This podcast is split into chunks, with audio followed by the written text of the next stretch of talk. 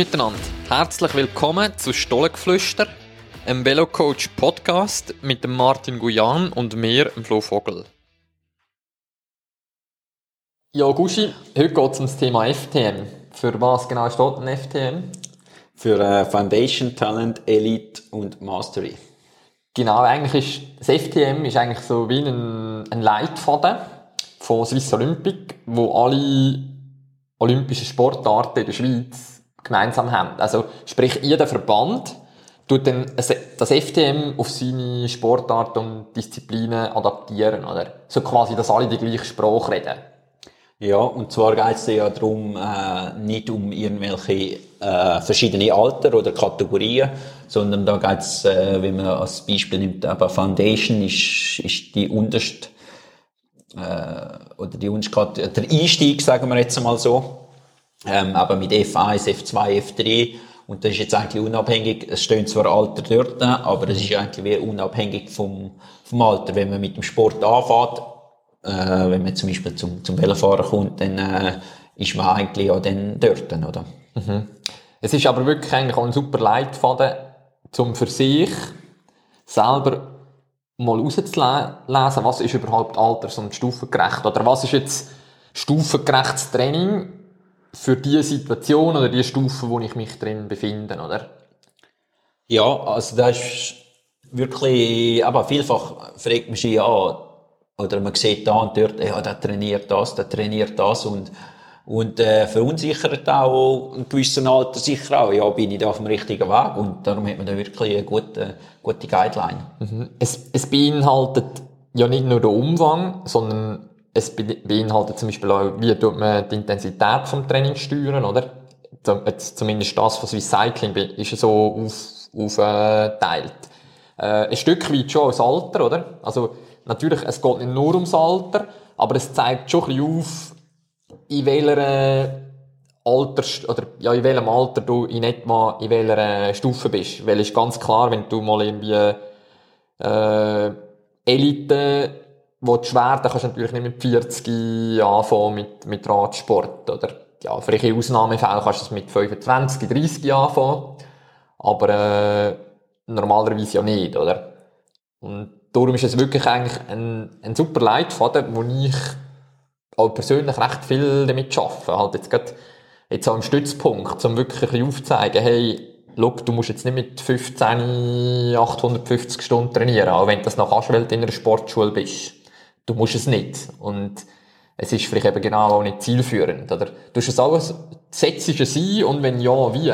Ja, also ich setze es schon auch immer wieder ein. Gerade eben zu dem Alter kann man wirklich zeigen, ja, da ist gar noch nicht, ja, da ist, da muss man wirklich auch noch nicht mehr machen. Oder auch die Anzahl äh, Wettkämpfe finde ich auch noch recht gute Guideline, dass man da nicht äh, jedes Wochenende zwei Rennen muss fahren oder soll fahren, besser gesagt. Und ja, aber vor allem auch der Trainingsumfang, wo wichtig ist, oder auch ähm, ja, Trainings- und Wettkampfsteuerung, oder? Das nicht mit, äh, ja, wenn fährst du mit was an? Du fährst, äh, aber zuerst tust du vielleicht die Zeit aufzeichnen, nachher tust du noch, nimmst du noch die Herzfrequenz rein und ab U19 äh, kommt dann äh, der Powermeter zum Beispiel spielt eine Rolle und so weiter. Mhm. Ich, es ist wirklich eigentlich super Tool, weil weißt, du siehst ja auch, selbst Trainingsinhalt, also jetzt genau sagen wir jetzt mal Thema Ernährung, wenn macht Sinn, auf welcher Stufe, dass du auf das ein Augenmerk leist oder Supplement oder solche Sachen. Und das ist wirklich etwas, wo, ja, wo so ein bisschen, wo ja jetzt in der Arbeit als Trainer hast ja ist die, die Problematik allgegenwärtig, dass du irgendwie mit übermotivierten Eltern zu tun hast, die jetzt das Gefühl haben, irgendwie ihre Kids brauchen Supplement mit 16 oder, äh, oder, oder, wie soll ich sagen? Je nachdem kann das vielleicht ja sinnvoll sein, wenn jetzt irgendein Mangel da ist oder so, aber es ist nicht quasi das, was elementar ist. Das Entscheidende, es genau. ist nicht das Entscheidende, ja, genau. genau. Und für das, finde ich, ist das Modell wirklich gut, weil du kannst wirklich recht plausibel und einfach aufzeigen, hey, look, du bist jetzt quasi, ja, du bist jetzt irgendwie 15, äh, du bist wahrscheinlich irgendwo T3 und du siehst nachher auch vom Umfang, was das bedeutet, bei wie vielen Stunden dass jemand im Normalfall ist in dem Alter, auch wie sich das Training zusammensetzt, oder wie viel ist Sportart spezifisch, wie viel ist unspezifisch. Und das finde ich wirklich, äh, finde ich cool an dem Modell, weil du wie so ein bisschen, du kannst übermotivierte Athleten und Eltern ein Stück weit den Wind aus den Segeln nehmen mit dem. Als Beispiel jetzt noch, wenn du fährst, äh, du dich auf spezielle Bedingungen, wie hohe Hitze äh, vorbereitet, ab welchem Alter äh, spielt das eine Rolle. Oder wenn du die Ernährung abstimmen, äh, aber das vielleicht auch noch am Anfang ist wirklich der, der, dein Training findet noch im Verein statt, im, im Regionalkader und so weiter. Mhm. Super Modell. Äh, ja. Was wir da, ähm, also wir haben das da noch erweitert, auch noch mit zum Beispiel für Trainingsbelastung mit TSS. Ähm, haben wir das auch mal noch übrig genug. Ich weiß gar nicht, ob das überhaupt schon veröffentlicht ist. Du plauderst ja. da ein bisschen aus dem Nähkästchen, he? in dem Fall. Ja, kann man so sagen. Nein, irgendwo sollte ja das alles auch noch ein bisschen genauer definiert sein, aber ich weiß nicht, ob das schon. Also quasi, dass du auch jetzt, wenn jetzt, äh, wenn jetzt das Performance Management Chart nützt zur Trainingssteuerung, dass quasi der TSS noch siehst. Oder wie meinst du es? Ja, oder weißt du, man, man hat ja jetzt da irgendwie, äh, es heisst, also, das, was ich jetzt nicht so ganz ideal finde, die Spannweite ist ja relativ groß, oder? Mhm. Wenn du im T2 bist, ist, äh, kannst du von, sind das, 500 bis 800 Stunden mhm. trainieren. Mhm. Und ich finde, das ist schon ein rechter Unterschied, mhm. ob 500 oder 800 Stunden. Und da dürfte es für mich noch so mit mhm. differenzierter sein, mit äh, mehr oder detaillierter. Und, aber die Stunde ist ja Zeit, aber verbringst du die Stunde äh, mhm. mit höherer Intensität oder nicht. Und darum, wir haben das nachher auch noch auf TSS umgerechnet. Mhm. Wie sind eigentlich die verschiedenen Modelle? Weißt jetzt, also Swiss Cycling hat ja für jede Disziplin so ein Modell, oder? Jetzt bei den Ausdauerdisziplinen, ich habe jetzt nie, also ich habe nicht im Kopf den Unterschied Bikestrasse. Weißt du das, weißt du das gerade auswendig? Ist es ein grosser Unterschied? Nein, da könnte jetzt gar Weil, nicht äh, der Unterschied. Also vor allem, aber das, das zusammengefasste Blatt mit dem Athletenweg, das ist, äh, ja, das ist ja wirklich noch, auch noch sehr allgemein mhm. gehalten. Und weißt du, das ist ja eigentlich sowieso Polyzyklid, oder? Also in diesen Stufen, äh, selbst äh, Stufe Talent, bist ja eigentlich, ist es nicht spezifisch, oder? Und aus dem Grund, ja, ist natürlich eigentlich auch wahrscheinlich gar nicht so relevant, ob jetzt du äh, das Mountainbike oder Strassenspezifische anschaust, oder? Nehmen an, das wird recht ähnlich. Ja, genau. Ja, aber ich meine, in dem Alter oder im gleichen Alter macht ja auch gleich viel Wettkämpfe machen mhm. Sinn oder gleich viel Trainingsstunden. Also da sehe ich jetzt nicht äh, einen riesen Unterschied. Ja. Mhm. ja, wir haben jetzt da über das, äh, aber so in der Theorie ein bisschen geredet. Ähm, kannst du da auch so ein bisschen von dir erzählen, wie, wie du das jeweils umgesetzt hast? Ja, das Modell gibt es, glaube ich, erst seit etwa drei oder vier Jahren, oder? Denke ich. Das ja, das wir, genau, ja. Äh, natürlich irgendwie in den 90er Jahren, Mitte 90er Jahren, wo, wir, wo das für uns aktuell gewesen wäre, hat es so noch nicht gegeben. Zumindest das theoretische Modell nicht. Und in der Praxis hätte es vielleicht auch teilweise noch mal ein bisschen anders ausgesehen. Ich denke aber, dass es bei mir noch recht genau wird hinhauen. Also wenn ich jetzt so ein bisschen, ich habe mein Training nicht dokumentiert so wie zurück, oder ich habe es dokumentiert, aber habe die Daten nicht mehr. Ich müsste vielleicht einmal beim Beat Stirni mal nachfragen. Das war mein Trainer, so ein bisschen im Juniorenalter. Vielleicht hat er noch irgendwo Daten. Wäre vielleicht noch spannend.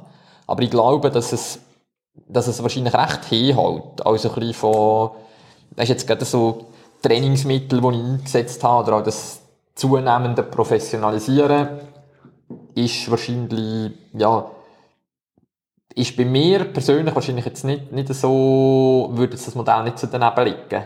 Was hast du das Gefühl bei dir? Ist das ähnlich? Ich glaube schon, dass das äh, ja, in die gleiche Richtung geht wie bei dir. Ähm, aber auch so vom Trainingsumfang, wo irgendwie im Juniorenalter so eineinhalb bis zwei Stunden pro Tag war. Äh, also natürlich den Ruhetag noch dazwischen. Und, äh, aber mir ist wahrscheinlich im Winter äh, der Alternativsportanteil wahrscheinlich um einiges mhm. höher gewesen. Gut, es ist eine recht grosse Range, oder? Mit spezifisch und, und äh, nicht spezifisch. Das muss du eigentlich das Modell schon berücksichtigen. Was ich einfach noch ein bisschen, oder wir beide haben eine normale Ausbildung gemacht. Du eigentlich auch, du, du hast eine normale, ja, äh, gemacht, ja. das Normale, nicht jetzt irgendwie Sportschule oder so, oder? Nein. Und ich sehe das manchmal noch eher, wie soll ich sagen, oder in Sportschulen musst du teilweise einen gewissen Umfang trainieren, oder, oder du, es gibt einfach irgendwie einen gewissen Zeitaufwand, den du fast musst leisten, wenn du in der Sportschule bist. Und das ist manchmal noch schwierig, weil der je nachdem kann höher sein als eigentlich das, was jetzt bei dir Alters- und Stufen gerecht wäre, oder? Das, oder hast du das auch schon gemerkt? Oder, oder so ein bisschen die Problematik erfahren? Ja, das ist teilweise schon noch schwierig zu, zum Handeln, aber weil äh, auf der einen Seite ist es super, wenn man noch irgendwie zusätzliche Athletiktraining äh, hat und, und sie dort auch ausbilden kann und weiterentwickeln. Auf der anderen Seite, äh, ja, wenn du am Schluss eigentlich keinen Ruhetag hast, weil entweder hast äh, Velotraining oder Ausdauertraining und, und äh, an einem anderen Tag hast du noch Schul, äh, also Schultraining oder äh, aber also ein Athletiktraining.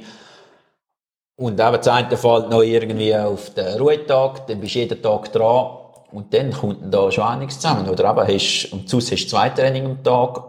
Ja, da ist, dann bist du da wirklich auf der, auf der oberen Seite. Mhm. Und nachher, wenn jetzt gerade irgendwie, da bei uns in Rappi gibt es einen Sportsäck und äh, dort weiss ich, die haben recht gute, gute Trainingsbedingungen. Der Dario Lilo ist auch, glaube ich, in der Schule. Und ja, verschiedenste andere Athleten aus der Region. Und dort ist wirklich gute Bedingungen. Aber ich habe es gerade letztens mitbekommen, halt von jemandem, wo, wo die besucht hat und jetzt äh, eine Ausbildung macht, eine normale Ausbildung. Und jetzt halt wie so ein bisschen, ja, plötzlich gemerkt hat, dass eigentlich die Zeit, die zur Verfügung steht zum Trainieren, halt um das wieder auf das System passen, oder? Nein, wo, ja, genau, aber, also weißt du, so ein bisschen wie, du wirst älter, musst eigentlich mehr können aufwenden, oder? An Zeit. Und dadurch, dass halt vorher die Bedingungen nahezu äh, optimal sind, ist es wie eigentlich wieder ein Schritt zurück. Und das ist eben das, was ich mega problematisch finde an, an diesen Sportschulen. Dass es halt wirklich teilweise also das ja. ist ja eigentlich nicht nur dort so, das ist in also ich würde sagen fast in allen Schulen so, ja. Das, das ja, sobald das man die Lehre übergeht oder die nächste Ausbildung anfängt dort, dann müssen die meisten Rückschritt machen, ja. Also das, in Sachen Trainingsumfang. Ja, das stimmt. Aber weißt du, so ein bisschen, ich sehe es halt wie so ein bisschen von dem Standpunkt aus, dass es zwar hart ist, oder? Also, klar, wenn du plötzlich eine normale Ausbildung machst und eben nicht mehr ideale Bedingungen hast zum Trainieren, dann ist das halt mal eine Phase von drei, vier Jahren, wo du ein bisschen durch musst, wo wirklich, äh, ja, wo heavy ist. Ich meine, wenn du, äh, halt, ähm, vor allem in den Wintermonaten, wo es früh dunkel wird, ist das nicht angenehm. Aber wenn wenn du wirklich die Leidenschaft mitbringst, dann bin ich überzeugt, dass du äh, das Meister bist als Athlet, oder? Egal, ob du in eine Sportschule gehst oder nicht, oder ob du eine Sportausbildung machst oder nicht. Und wenn du das überstehst, dann äh, verlierst du nachher nicht so schnell Motivation oder du bist auch nicht der, wo, wo sich so schnell aus dem Konzept bringen Ich bin, oder siehst du das auch ein so? Weißt du, dass es nicht immer gut ist, zumal ich Steine aus dem Weg räumen? Ja, da bin ich schon auch der Meinung. Ja, dass ich glaube, für nachher ist ja, fällt es einfacher, äh, nachher Karriere fort, fortzuführen. Und, und aber dort ist schon teilweise die, die Problematik, dass am Anfang fast zu geht. Weil wenn es nachher aber härter wird äh, mit den Bedingungen, mhm. wo du sagst, dann, ja, dann wird es teilweise nicht einfacher. Ja. Mhm. Aber das ist wirklich ein mega gutes Tool. Das äh, können wir nur empfehlen, dass ihr das einmal anschaut, wenn euch das interessiert. Äh, es ist äh, sehr übersichtlich. Wie du gesagt hast, wird auch laufend aktualisiert. Laufend ist jetzt vielleicht ein bisschen übertrieben, aber es wird immer wieder angepasst und ist wirklich mal so ein guter Orientierungspunkt, oder? Genau, den Link tun wir ja noch in die Show Notes drin, dass ihr dort gerade äh, drauf genau. zugreifen könnt. Tipptopp. Ja, das wäre es vom FTM und ähm, dann bis zum nächsten Mal. Ciao zusammen.